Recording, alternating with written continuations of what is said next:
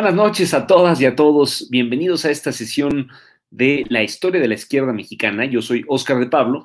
Eh, este curso eh, llega a ustedes gracias a la Brigada para Leer en Libertad y la Fundación Rosa Luxemburg.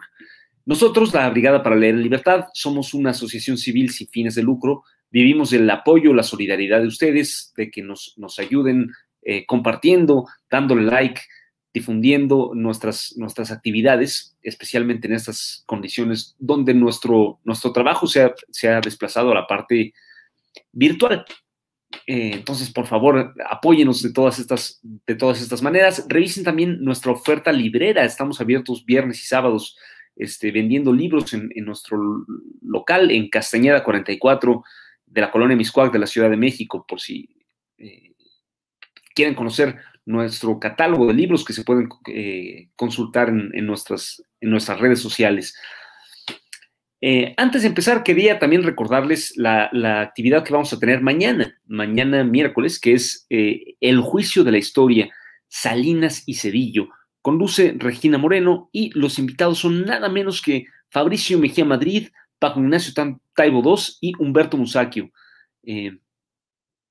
mañana eh, en la noche para que estén, estén pendientes. Va a estar obviamente de lujo en el, en el contexto de, esta, de este momento de, mirar nuestra historia reciente con, con ojos de, juicio crítico. Eh, también quiero recordarles que este curso de Historia de la Izquierda Mexicana se puede eh, escuchar en versión podcast por Spotify, Anchor, Breaker, Google Podcast, Pocket Casts. Eh, todos, todas las sesiones del curso quedan colgadas desde la primera hasta la presente. Eh, no la oigan en este momento, quédense oyéndola hasta el final, pero si no lo han oído todo, para, que, para poder entenderlo eh, y sacarle el mayor provecho, pues pueden ustedes oírlo desde la, sesión número 1 hasta la actual, que creo que vamos como por la 23 o algo así. Bien, eh, hoy quiero iniciar una, una sesión que va a ser doble, me va a tomar dos episodios para hablar de dos años que fueron claves en la historia eh, del mundo y de la izquierda mexicana. Eh, si un militante de, del Partido Comunista Mexicano se hubiera quedado dormido en el verano de 1928 y hubiera despertado dos años después, en el verano de 1930, hubiera encontrado que su partido, el Partido Comunista de México, el gobierno mexicano, el gobierno soviético, eh, y por lo tanto todas las, todas las determinantes de su vida política habrían cambiado en, en, esos escasos dos años. ¿no? Los líderes del, del, Partido Comunista Mexicano cambiaron, las relaciones del partido con el Estado mexicano cambiaron, la línea política del partido cambió y pues quiero usar estas dos, dos sesiones para explicar por qué cambió tantas cosas tan súbitamente este, en, en este espacio de tiempo. La sesión de hoy quiero usarla para hablar del contexto de esos dos años, o sea, lo que pasó en la historia del Estado mexicano, la historia de México más allá del, Partido Comunista y de la izquierda, y lo que pasó en la historia de la Unión Soviética, este, que empezó a determinar la línea de toda la internacional comunista y por lo tanto de todos los partidos comunistas, y en cierto modo fue un doble desplazamiento. En, precisamente en, ese mismo, en esos mismos dos años, de 1928 a 1930, el gobierno mexicano se desplazó, por decirlo así, hacia la derecha y el gobierno soviético se desplazó hacia la izquierda, haciendo que las relaciones del partido, el Partido Comunista Mexicano se viera de, cierta manera desgarrado en este doble movimiento y, eso cambiara muchísimo sus relaciones con su propia sociedad y su propio Estado. Bien, pues todo, todo el periodo anterior, todo el periodo que inició en 1924, había estado marcado por, eh, había gobernado en México Plutarco Elías Calles. Eh, el anterior presidente había sido Álvaro Obregón, los dos generales del ala eh, sonorense, los dos sonorenses y, generales del ala sonorense de la Revolución Mexicana. Durante el gobierno de Calles, Calles había sido obviamente muy poderoso, pero había compartido, digamos, el, poder con el otro gran general que era Álvaro Obregón. Eh, y ambos eran los dos, los dos hombres más poderosos del momento. Álvaro Obregón esperaba el momento de regresar a la presidencia cuando terminara el periodo de Calles, que había iniciado en 1924 y terminaría en 1928.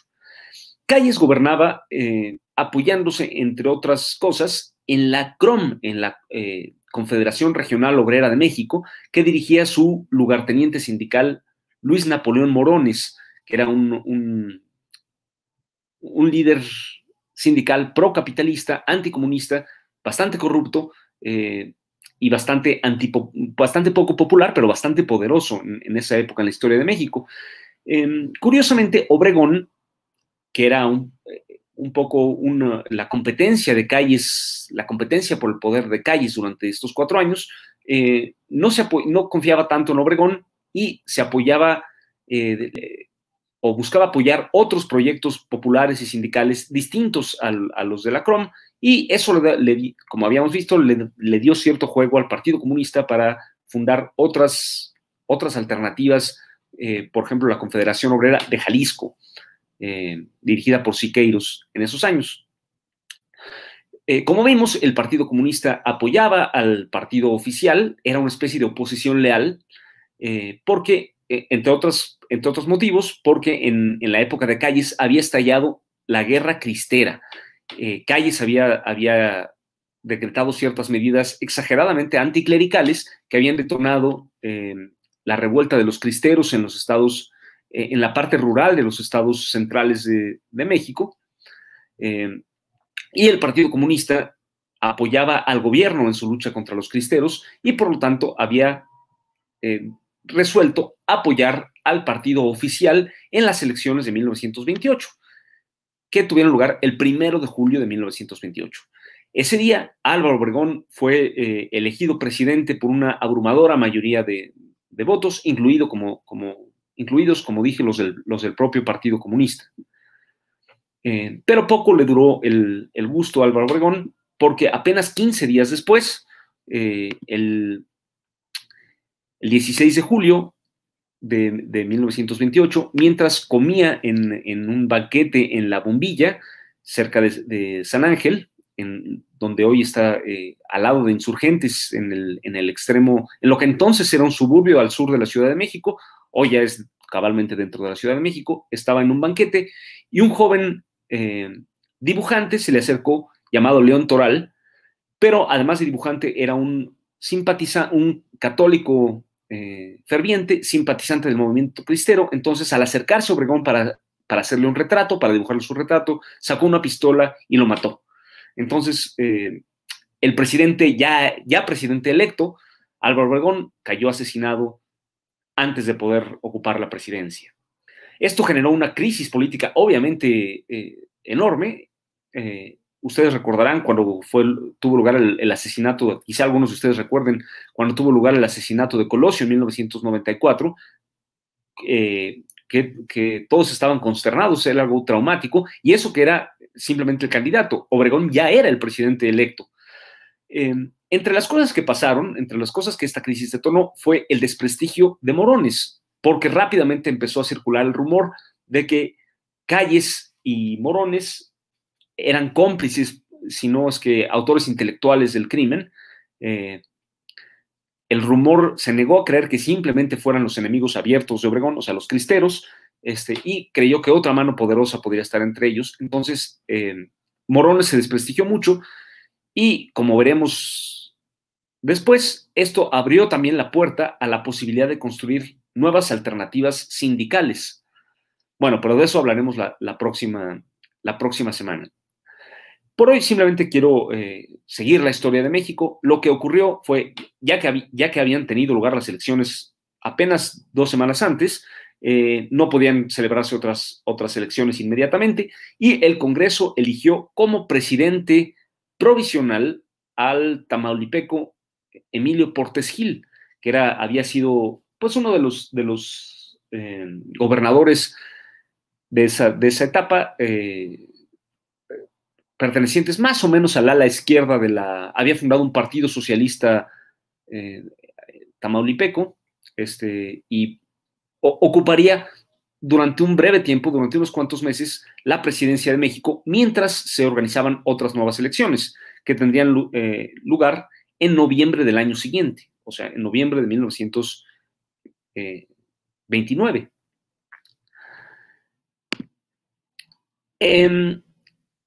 En, febrero de, 1929, eh, eh, comenzó una segunda trama paralela a la, a la de las luchas obreras campesinas donde, donde tenía lugar el Partido Comunista, eh, que fue la del movimiento estudiantil que surgió en México por, por primera vez.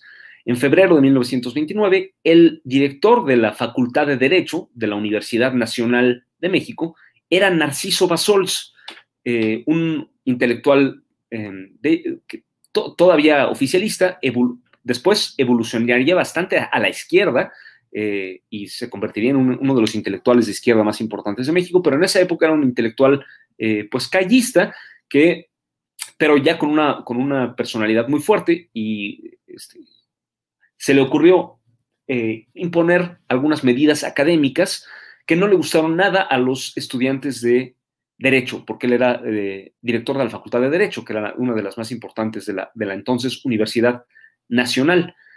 La universidad no era autónoma, la Universidad Nacional de México no era entonces autónoma. Y de hecho, las medidas de, eh, Narciso Basols, que tomó empezó a tomar en febrero de 1929, eh, detonaron que empezara un cierto movimiento estudiantil, que después daría lugar a una huelga estudiantil.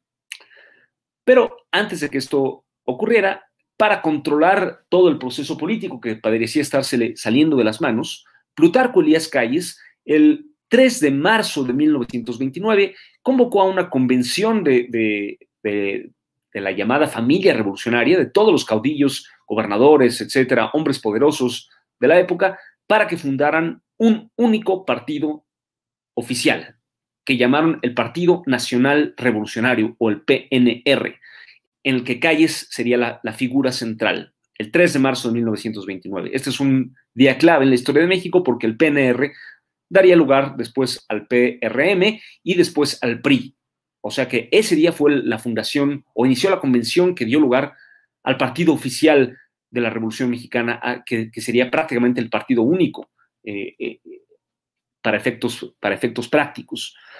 Esa convención decidió postular al nuevo candidato oficial y Calles decidió que esta vez no quería eh, que, fuera un hombre demasiado popular o demasiado poderoso, que le hiciera sombra, sino que fuera alguien totalmente eh, ajeno a, los juegos de poder y mandó llamar a un hombre que eh, había participado en la, en la revolución y había un michoacano que había participado en la revolución y había participado en, el, en la revolución contra Carranza en 1920, pero después se había retirado de la política y había sido enviado como embajador a varias partes y para, en este punto creo que se hallaba en Brasil como embajador. Era un señor llamado eh, Pascual Ortiz Rubio este, que no tenía pues ninguna popularidad en México, era prácticamente un desconocido eh, en este momento, y sin embargo Calles pensó que ese sería el hombre ideal para ocupar la presidencia eh, después de cuando, cuando se terminara el, periodo de Portes Gil. Pero al mismo tiempo que, el partido oficial postulaba a Ortiz Rubio, un hombre, un intelectual que había sido eh, maderista originalmente y, después secretario de Educación bajo Obregón y que era una, figura muy querida entre los estudiantes universitarios, llamado José Vasconcelos, decidió postular su propia candidatura eh, como opositor. Vasconcelos después evolucionaría, a diferencia de Narciso Basols, que evolucionó a la izquierda, Vasconcelos evolucionaría después bastante a la derecha.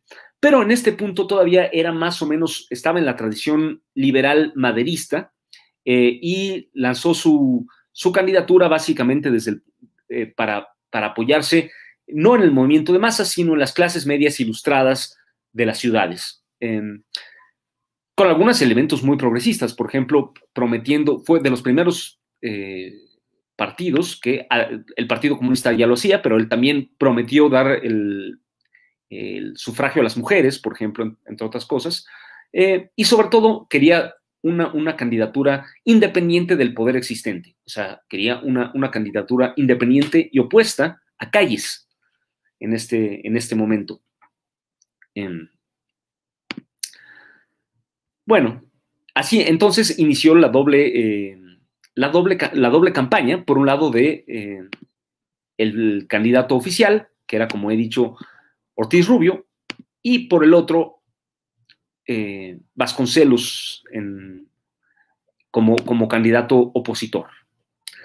Así estaban las cosas cuando, eh, perdón, el mismo día de la, de la, en que inició la convención que dio lugar al PNR, eh, como ocurría, como había ocurrido también durante, antes de la, de la de la postulación de Obregón y antes, antes de la, postulación de Calles, esto ocurría siempre cuando se postulaba un nuevo candidato oficial, un general descontento, un general ambicioso, en este caso el general Escobar, se levantó en armas también este, para intentar colarse, como lo había hecho exitosamente Obregón contra, contra Carranza en 1920 y como había intentado hacerlo eh, de manera fallida de la Huerta en, 1924 y después Serrano en 1928, pues en 1929 le tocó el turno al general Escobar, que se levantó en armas, no tenía una parte muy grande del ejército, tenía una parte considerable, pero no, no dominante del ejército,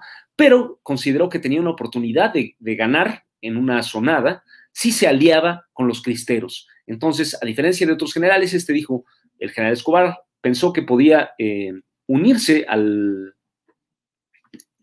al, movimiento cristero, o por lo menos aliarse con el movimiento cristero y lograr derrotar al ejército mexicano. En realidad, no lo logró. Y para el mes de abril, esto fue el 3, eh, él se, pronunció el, 3 de marzo, y para finales de abril su intentona ya había sido eh, suprimida. El Partido Comunista apoyó la, la, resistencia contra la intentona reaccionaria, porque era abiertamente derechista, abiertamente reaccionaria de Escobar, este, y eh, con, su apoyo, eh, esta, intentona fue finalmente suprimida. Precisamente en los, eh, en los días en que tenía lugar la, intentona escobarista, el 23 de, mayo de 1929, el movimiento estudiantil que venía desarrollándose desde, febrero se, convirtió directamente en una huelga estudiantil de toda la Universidad Nacional. Esta huelga siguió desarrollándose hasta que el 28 de mayo eh, logró su principal demanda, que era la autonomía de la Universidad Nacional Autónoma de México, que pasó a ser autónoma. Ahí nació la UNAM propiamente dicha, ¿no? Una, institución que hasta la fecha, pues obviamente tiene la mayor importancia en la, vida cultural eh, mexicana. Em, el, gobierno de todavía eh, dominado o, eh, tras bambalinas por calles, el gobierno de Portesil todavía era considerado a escala em, mundial, a escala americana por lo menos, como un bastión eh, revolucionario, como un bastión de, izquierda. Todavía vivían en México, seguían viviendo en México muchos exiliados de Cuba, de Venezuela, de Perú, em, donde había dictaduras muy derechistas, em, y vivían entre ellos muchos comunistas, y militaban en el Partido Comunista eh, Mexicano. Eh, y en Nicaragua, como ustedes saben, que estaba ocupada por, por, el ejército estadounidense, tenía lugar la resistencia de Augusto César Sandino, dirigida por Augusto César Sandino contra la ocupación de los Marines estadounidenses en ese país centroamericano. Em, pues en, junio de 1929, Sandino, con el apoyo del gobierno de, todavía de Portes Gil, llegó a México y se estableció en la ciudad de Mérida este, como una base de operaciones para, eh, desde donde preparar la siguiente fase de su lucha contra la ocupación estadounidense de Nicaragua. Eh, como, he, como, he, dicho antes, la lucha sandinista tenía el apoyo de la Internacional Comunista y particularmente México era el lugar donde, donde la Internacional Comunista había eh, centrado las organizaciones de apoyo a Sandino, como el Comité Manos Fuera de Nicaragua, eh, que, estaba en, distintas ciudades de México. Pero, como veremos, eh, la presencia de Sandino en persona, del general Sandino en México, complicaría bastante esta, esta relación después. Finalmente llegó el, el, 17 de noviembre de 1929, el día de las elecciones. Para entonces, la candidatura oficial eh, de Ortiz Rubio había hecho todo tipo de, trampas y este, tanto legales como ilegales para favorecer su triunfo sobre el muy popular Vasconcelos. E incluso antes de las elecciones, Vasconcelos prácticamente se dio por vencido y abandonó el país y se fue al extranjero, se fue a Estados Unidos, si no me equivoco. Este, por lo tanto, Ortiz Rubio pudo ganar fácilmente las elecciones en noviembre de 1929. Y tomó posesión, él, tomaría posesión en, febrero del año siguiente. Pero antes empezó ya el giro derechista del, gobierno asesorado por, por, Calles, todavía de Portesil, pero asesorado por Calles. en enero de 1930, el gobierno de Portesil decidió dar marcha atrás a una de las medidas más radicales que había tomado el gobierno de Calles, que era establecer relaciones diplomáticas con la Unión Soviética y rompió relaciones con la Unión Soviética.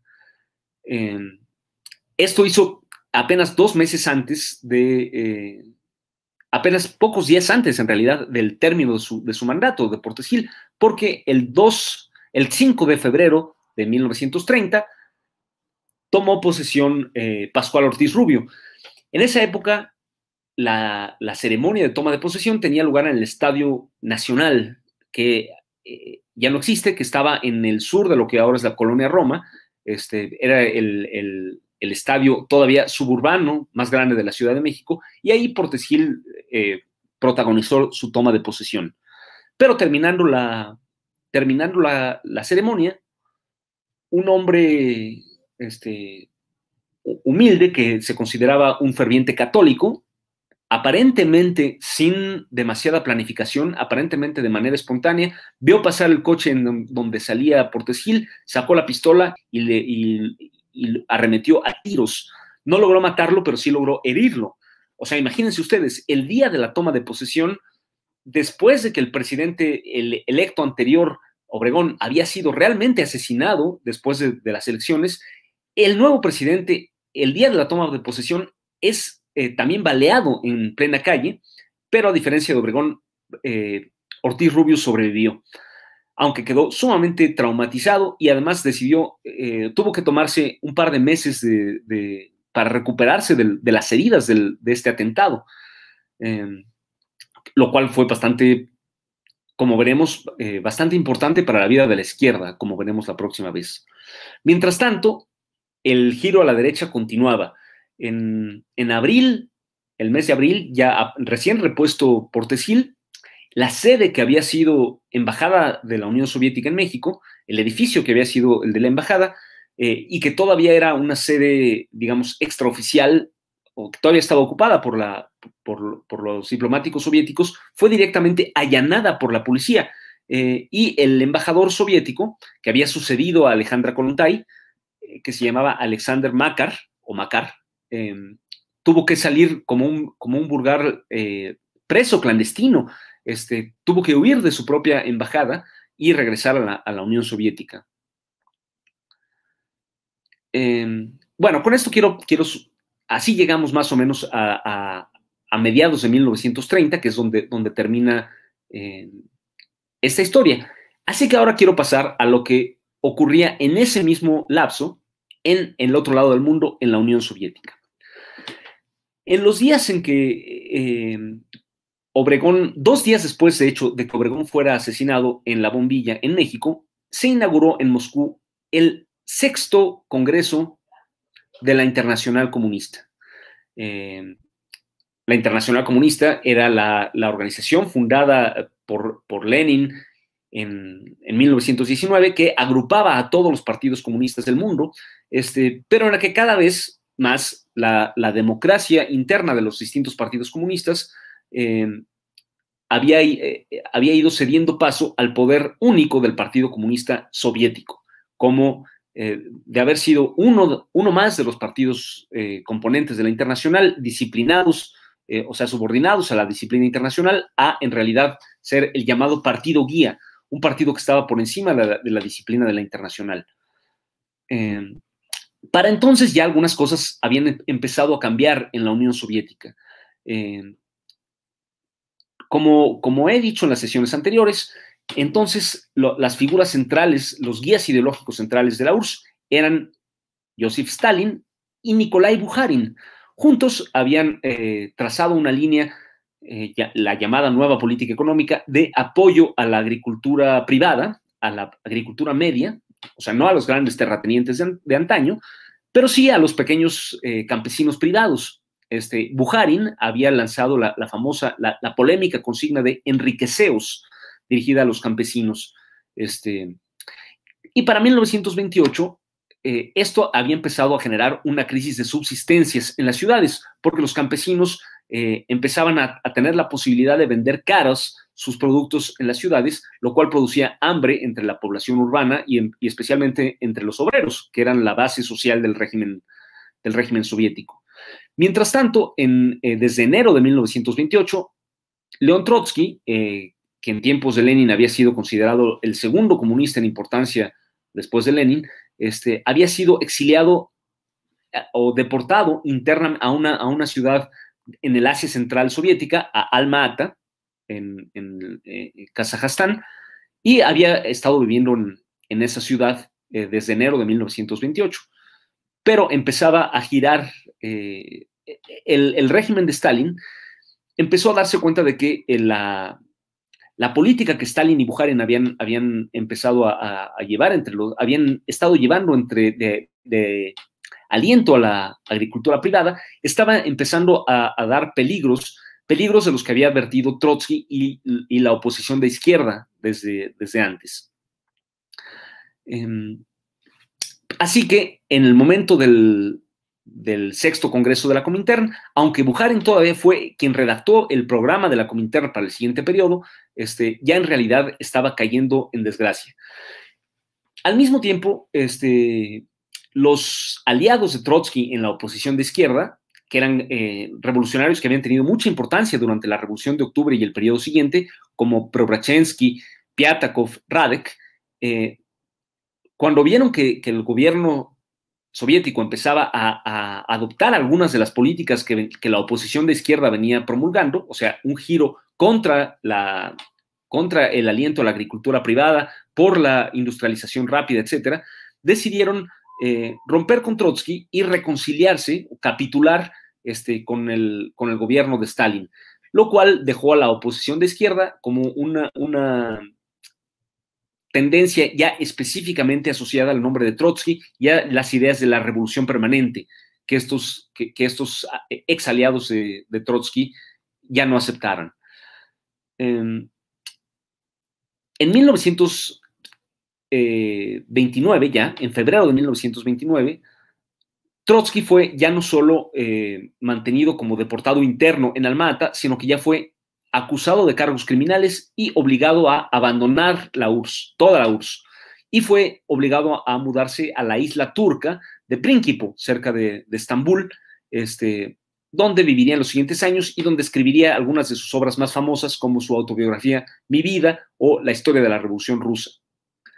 Pero precisamente mientras Trotsky era, eh, eh, era ya exiliado, ahora sí, de la Unión Soviética, el bloque dirigente se, se quebraba precisamente eh, siete días, una semana después de la, partida de Trotsky, el Comité Central del Partido Comunista Soviético condenó por primera vez a Bukharin como eh, equivocado. ¿no? Bukharin, que había sido considerado uno de los, de los ideólogos principales del, del gobierno soviético, fue condenado eh, como, como equivocado. En abril, Bukharin fue retirado de sus puestos era hasta entonces había sido el, secretario general de la Internacional Comunista, había reemplazado a Sinoviev en ese puesto y era también el editor del periódico central del Partido Comunista Soviético, el famoso Pravda. Uno de sus aliados, Mikhail Tomsky, era el, presidente de los sindicatos soviéticos y también fue retirado de ese puesto importantísimo en, un estado obrero como era la Unión Soviética. Em, en el sexto Congreso de la Internacional Comunista se había adoptado también una línea izquierdista, no solo para la Unión Soviética, sino también para el resto del mundo. Eh, se pensaba que eh, un, primer, un primer momento revolucionario, un, primer periodo revolucionario había empezado en 1917, pero había terminado con la derrota de la Revolución Alemana en 1923 y se había abierto un periodo de relativa, un segundo periodo de relativa estabilidad con pocas oportunidades revolucionarias, empezando en 1923. Y ahora se decía, ahora, en 1928, empieza el tercer periodo y este va a estar marcado por oportunidades revolucionarias en todo el mundo.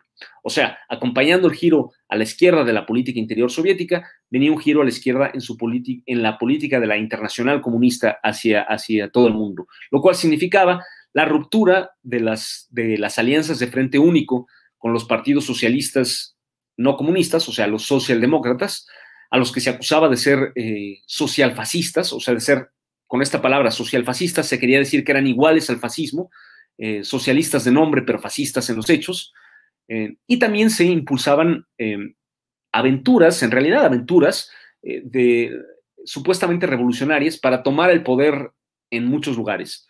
Un ejemplo de, estas aventuras tuvo lugar en, en junio de 1929, cuando un comunista venezolano que había vivido mucho tiempo en México, llamado Eduardo Machado, dirigió un intento de insurrección contra la dictadura de, Juan Vicente Gómez, el venezolano Juan Vicente Gómez, eh, y que era dictador en Venezuela, aunque en ese momento tenía eh, como, como, representante a un presidente títere llamado eh, Juan Bautista Pérez, pero bueno, básicamente seguía, seguía la dictadura de, de, Juan Vicente Gómez y Machado y otros comunistas venezolanos intentaron una insurrección, eh, un desembarco y una insurrección militar contra su gobierno que fracasó y tuvieron que huir eh, a pie. Muchos murieron y tuvieron que, los sobrevivientes, entre ellos Eduardo Machado, tuvieron que huir a pie a Colombia, donde vivirían exiliados en el siguiente periodo. Por cierto, dato curioso, lo acompañaba el escritor Manuel Otero Silva, que después sería muy famoso, uno de los mayores escritores venezolanos. Y aunque estas, muchas de estas eh, intentonas tenían muy poca base, de, mucha, muy poca posibilidad realmente de triunfar, el, análisis económico de la Internacional Comunista tampoco estaba del todo desprovisto de, verdad. Eh, los economistas de la, Internacional habían calculado que eh, al, auge económico mundial de los, de los años 20 seguiría pronto una caída. Y esto, en, esto resultó ser totalmente cierto. Y de hecho, como, como ustedes saben, el 29 de octubre de 1929 tuvo lugar el más famoso, el más emblemático crack bursátil de la historia con la, eh, la gran, que, dio lugar a la, al, que detonó la, gran, la llamada Gran Depresión, ¿no? El, la, el ciclo de lo contrario del auge, o sea, la caída de los mercados eh, a nivel internacional que en efecto abrieron un periodo de, polarización y lucha de clases intensificada, aunque como veremos tristemente, eh, quien sacó ventaja de esta polarización no fue tanto la izquierda, la extrema izquierda, como la extrema derecha, eh, porque fue este momento de gran depresión dio lugar, entre otras cosas, al ascenso del fascismo en lugares como Alemania. Em, el el 17 de noviembre de 1929, el mismísimo día en que Ortiz Rubio era elegido presidente de México, Buhari fue definitivamente retirado del, del Politburo, del Buró Político del Partido Comunista Soviético, y ese mismo día el Comité Central aprobó la, la medida más radical del gobierno de Stalin, que fue la colectivización forzosa de todo el campo. O sea, ya no solo no se alentaría a la agricultura privada, sino que directamente sería colectivizada. Esto fue una, una medida eh, de, necesidad urgente y una medida profundamente revolucionaria que, transformó la Unión Soviética eh, totalmente, pero también fue, y en, cierto modo la sacó de manera brutal del atraso histórico en el que vivía. O sea, para sacar a Rusia del atraso hubo que recurrir a los medios atrasados más, más brutales, ¿no? La, la colectivización forzosa fue lo que eh, produjo, lo que exigió los mayores sacrificios del pueblo soviético, este, que también fue lo que dio mayores frutos, o sea, sentó las bases de un desarrollo fantástico en el, en el futuro, pero a costa de sacrificios enormes y llevado a cabo con la brutalidad propia de, Stalin. Eh, podemos ver ahí un cartel de la época, de la, colectivización forzosa, donde una mujer campesina eh, blande sus instrumentos y las letras dices, en nuestro coljós, los coljoses eran las, las granjas colectivas, en nuestro coljós no hay lugar para kulaks, o sea, para, para campesinos acomodados, ni para popes, o sea, ni para curas de la, de la iglesia ortodoxa, ¿no? Esto marca un típico cartel de la época eh, radical del, del, gobierno soviético en la que estaba entrando. Otro de los aliados de Bukharin, llamado Alexei Rykov, eh, que había sido nada menos que vicepresidente del, gobierno ruso en tiempos de Lenin y por lo tanto había ascendido a presidente del gobierno ruso después de la muerte de Lenin en 1924, Alexei Rykov, viejo bolchevique eh, que, había, que tenía este puesto altísimo, fue también depuesto de su posición en este, en este lugar por ser aliado de Bukharin. Eh, de hecho, los, eh, los aliados de Bukharin en todo el mundo empezaron a perder sus posiciones. Eh, Bertram Wolf, eh, por ejemplo, el, comunista estadounidense que había sido asesor de, Carrillo Speitia en México, por ejemplo, fue, cayó en desgracia y él se encontraba en la URSS, este, pues había asistido como delegado al sexto congreso y tuvo que abandonar la URSS casi clandestinamente y después, como muchos otros partidarios internacionales de Bujarin, sería expulsado y formaría una oposición eh, llamada de derecha, para distinguirse de la de Trotsky, que era la oposición de izquierda, esta era la oposición de derecha, aunque eh, tanto la oposición de izquierda de Trotsky como la oposición de, derecha de los partidarios de Bujarin eh, seguían considerándose marxistas y leninistas en gran medida, ¿no? Entonces, de, alguna manera, esto completó el ciclo de, desplazamiento radical hacia la izquierda del, gobierno soviético y de la internacional comunista. Y nada más para terminar, el, para terminar los cambios que ocurrieron en este, en este periodo, querría, no quiero eh, terminar el capítulo sin, decir que el 4 de abril de 1930, precisamente cuando, cuando se cerraba este, este ciclo, que por cierto también llevó al, al endurecimiento de la, de la de la disciplina política dentro de la internacional comunista, a la expulsión de los, de los disidentes, etcétera, murió también uno de los, de las, se apagó una de las luces intelectuales más importantes del marxismo en América Latina, que eh, era Mariátegui, el peruano, el teórico marxista peruano eh, José Carlos Mariátegui, que había, que había aplicado las, ideas de Marx y Lenin a la, realidad latinoamericana en el periodo previo. Murió el 4 de abril de 1930, eh, muy joven, y con ello, en cierto modo, se marca también el fin de una época de, florecimiento y de independencia intelectual eh, del comunismo latinoamericano y el principio de una época mucho más dura, mucho, más, eh, mucho menos flexible en el marxismo latinoamericano en general. Así que bueno, eh, la próxima semana quiero, quiero hablarles de los efectos que tuvo este doble giro, por un lado del gobierno mexicano a la derecha y del gobierno soviético a la izquierda, sobre la vida del Partido Comunista Mexicano. Va a implicar la ruptura con Sandino, la brutal ruptura con Sandino, la expulsión de un montón de cuadros, eh, como Diego Rivera, Úrsulo Galván, Manuel Almanza, este, y otros más,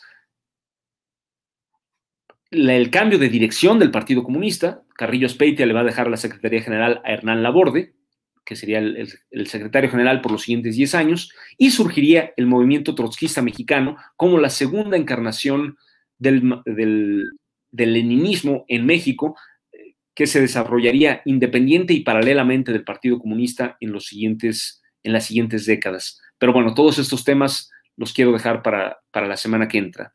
Me pregunta Juan Guillermo, durante ese periodo de gobierno de nuestra nación, ¿cuál fue el papel que jugaron los medios de comunicación? Es, eh, es una muy interesante pregunta. Los medios de comunicación en esa época eran todavía los periódicos, básicamente. Ni siquiera la radio había, había adquirido el carácter de masas que, tenía ahora. Entonces, em, al fundarse el partido oficial, el PNR, se fundó también su periódico, el Nacional. Eh, o sea, el primer periódico, el gran periódico oficial de la época que eh, crecería al lado del, Excelsior y del Universal, que ya eran periódicos comerciales. Este, y al mismo tiempo, el Partido Comunista tenía su propio periódico, el Machete. Como veremos, eh, la proscripción del Partido Comunista, como veremos la semana que entra, la proscripción del Partido Comunista pasó por la destrucción del machete de su, de su periódico, este, que era eh, su medio de, el medio de comunicación por excelencia en aquellas épocas, era el periódico.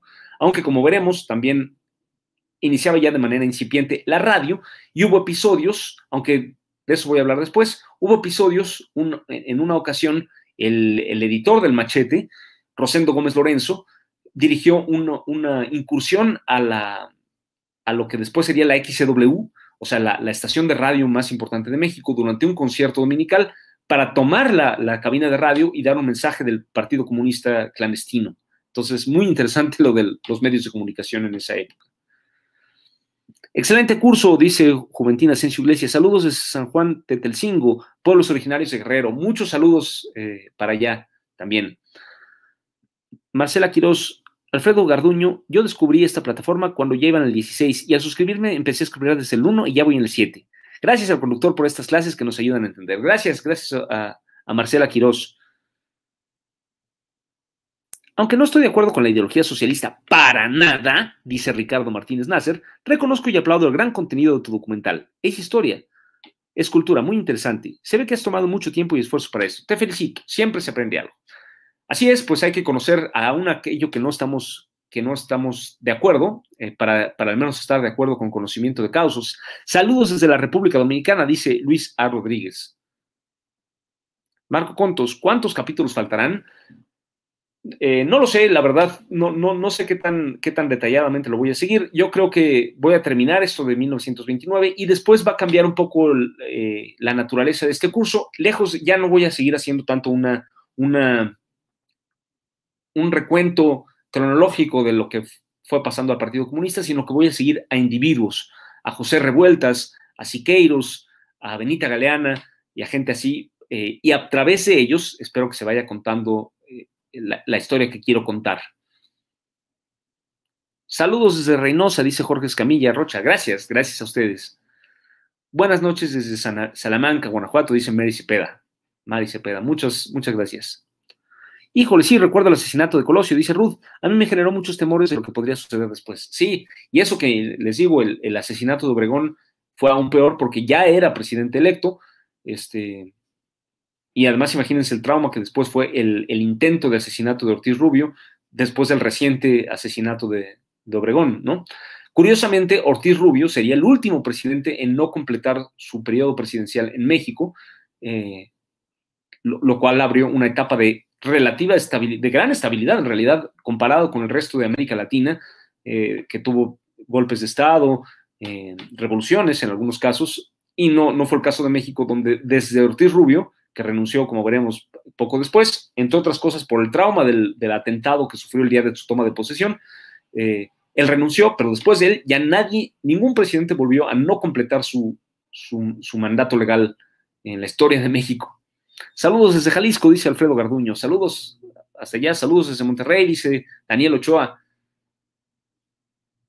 Rude, ¿y cuál fue la postura del Partido Comunista ante el asesinato de Obregón? Eh, pues como, como les decía, el Partido Comunista apenas dos semanas antes había apoyado la elección de Obregón y además Obregón fue asesinado por un cristero.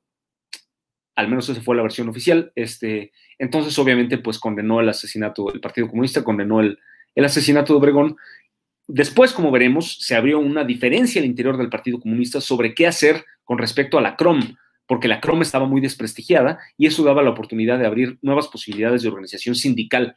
Eh, aunque desde luego el Partido Comunista se, opuso directamente y creo que con razón a la guerra cristera, eh, que tenía muchos elementos francamente reaccionarios, aunque había sido provocada por el, aunque habría que reconocer que fue provocada, innecesariamente provocada por la, las exageraciones anticlericales de calles. Saludos desde Zacatecas, dice Iván de Santiago. Saludos. Juárez, izquierda o derecha.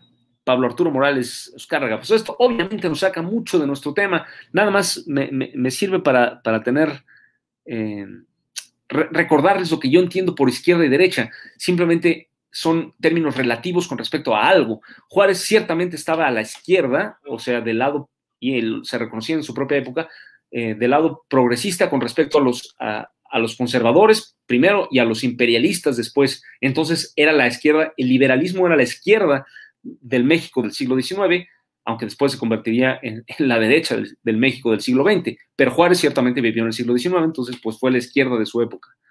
Los principios de la ideología comunista permiten tener conciencia de ser humano más que de clase. Eh, dice, eh, nos dicen saludos desde Simin, Yucatán, dice José Orlando Ojeda. Sí, eh, en realidad, pues el ser humano tiene determinaciones en su época y su lugar, no hay ser humano universal, hay ser humano concreto y el ser humano concreto tiene clase y tiene país y tiene historia y tiene época, tiene género. Entonces, pues comprar conciencia de uno es del otro. Ana de, de Cande dice saludos desde Mixiqui, Jala, Juala, Hidalgo. Saludos hasta allá, qué gusto. Saludos desde Tlalpan, México, dice Eberto García.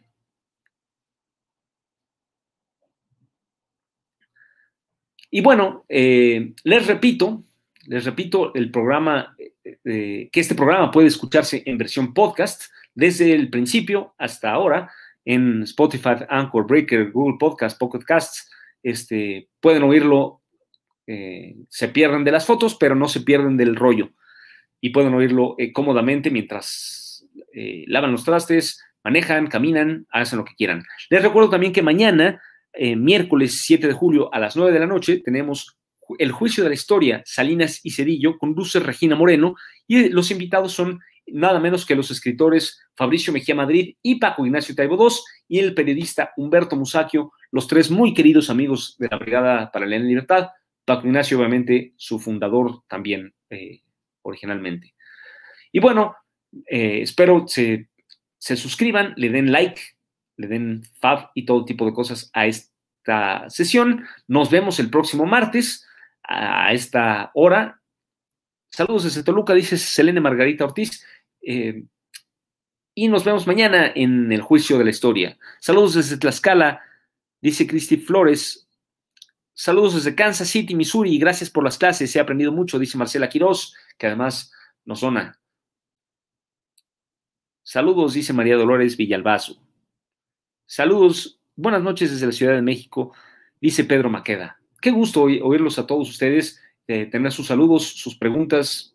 También estoy aquí para responder preguntas de las sesiones anteriores, desde la primera hasta la actual, eh, desde la fundación del Partido Comunista en 1919 hasta lo que ha pasado ahora, que ya, ya hemos veintitantas sesiones y hemos pasado, vamos pasando exactamente 10 años de historia de la izquierda mexicana y pues yo creo que nos haremos por lo menos otros 10 este, para, para cubrir por lo menos hasta 1940, que fue otro, otro punto de quiebre en la historia de México y, de, y del Partido Comunista Mexicano.